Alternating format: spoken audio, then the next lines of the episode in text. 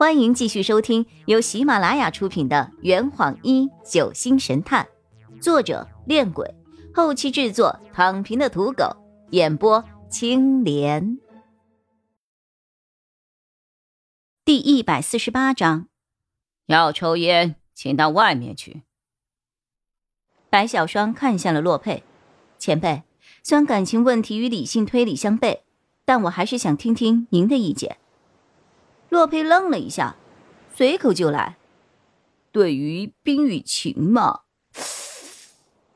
按照辅导心理学来说，当一个人的感情受到重大挫折的时候，会出现四个不同阶段的变化，分别是震惊、冷静，最后是接受现实。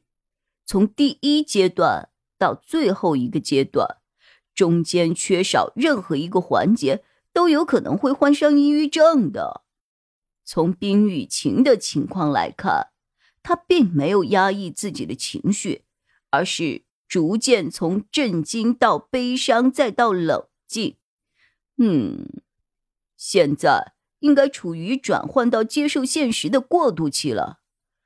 凉着吧，只要保证安全，相信过一段时间。就会恢复的。呃，至于柿子，大伙儿齐齐的看向了柿子。呃，你喜欢那个男生吗？柿子不加思索的摇了摇头。那，你有喜欢的人吗？柿子想了一会儿，最后低下了头。有啊，那你直接拒绝他就好了嘛。黄婉一无奈的看了洛佩一眼。洛前辈，如果我是陈诚的话，被世子拒绝了之后，一定会这么说。嗯嗯嗯，没关系的，世子，我会等你，我会一直等你，等到你愿意回头看我的时候，你一定会发现我才是那个对你最好的人。我下意识的搓了搓自己的双臂，哎呀，好恶心啊，鸡皮疙瘩都要掉下来了。黄婉一无奈的摇了摇头，恋爱中的男人就是这么恶心。白小霜调侃着，我仿佛听到了星辰在打喷嚏啊。洛佩从躺椅上站了起来，裹着毯子，一蹦一跳的走到了世子的身边，朝他耳语了一些话。世子皱了皱眉，这，这样好吗？洛佩疑惑着，很难吗？嗯，有一点。洛佩想了一会儿，又低声对他耳语：“那这样。”世子突然瞪大了双眼，脸上的愁容烟消云散。一个下午都没有看到张璇了，给他发消息也只是回了一句“有事儿”，之后便再也没有音讯了。晚饭前不知是何原因。易星辰和陈晨成在甲板上又跟廖万吵了起来，他们师生关系似乎比我想象中的还要恶劣。和廖万同行的那个穿着运动装的男子叫李伟，今年二十八岁，是燕南大学足球系的体育老师。白小霜对我说，他们这次暑假旅行是为了专门缓解研协骨干成员之间的关系而组织的，包括他在内。一共只有十位协会成员参加，廖望和李伟两位老师的出现，并不在他们的计算范围之内。这么说起来，廖望和李伟到船上来是为了别的事情。在我的认知当中，这艘船唯一能够成为目标的，就只有被关在储藏间里的那只九色鹿了。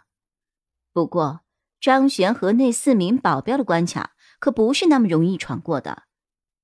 另外，我还想起来，廖望上船之后收到的那张带有恐吓性质的纸条，那张纸条真的是为廖望准备的吗？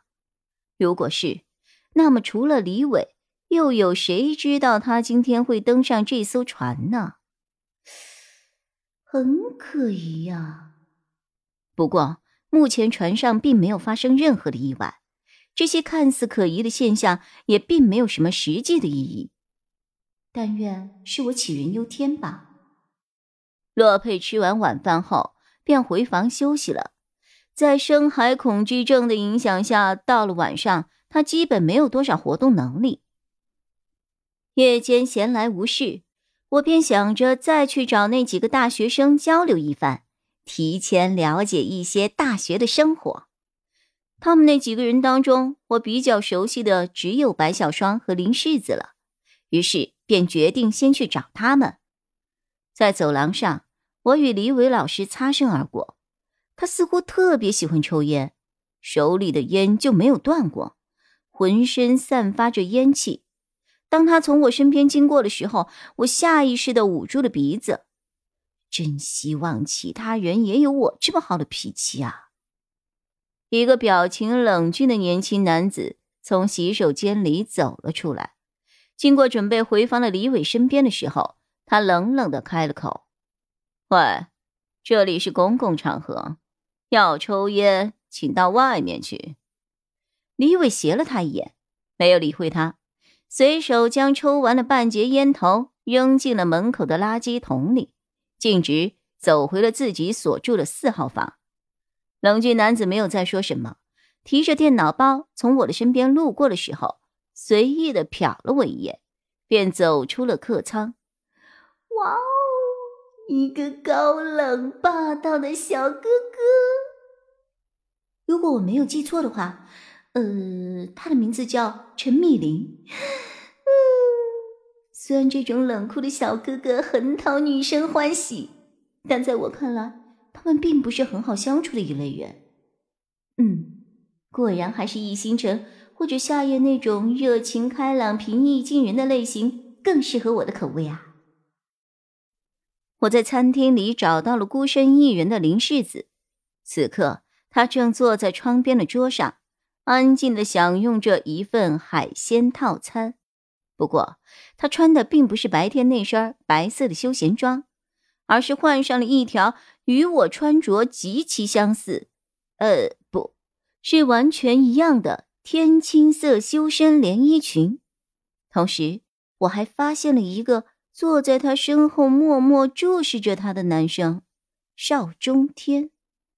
呃。真是纷繁复杂的感情网啊！这坛已经喝完了，呵，你猜出凶手是谁了吗？啊，老板，拿酒来。呃呃，更多精彩，请关注青莲嘚不嘚。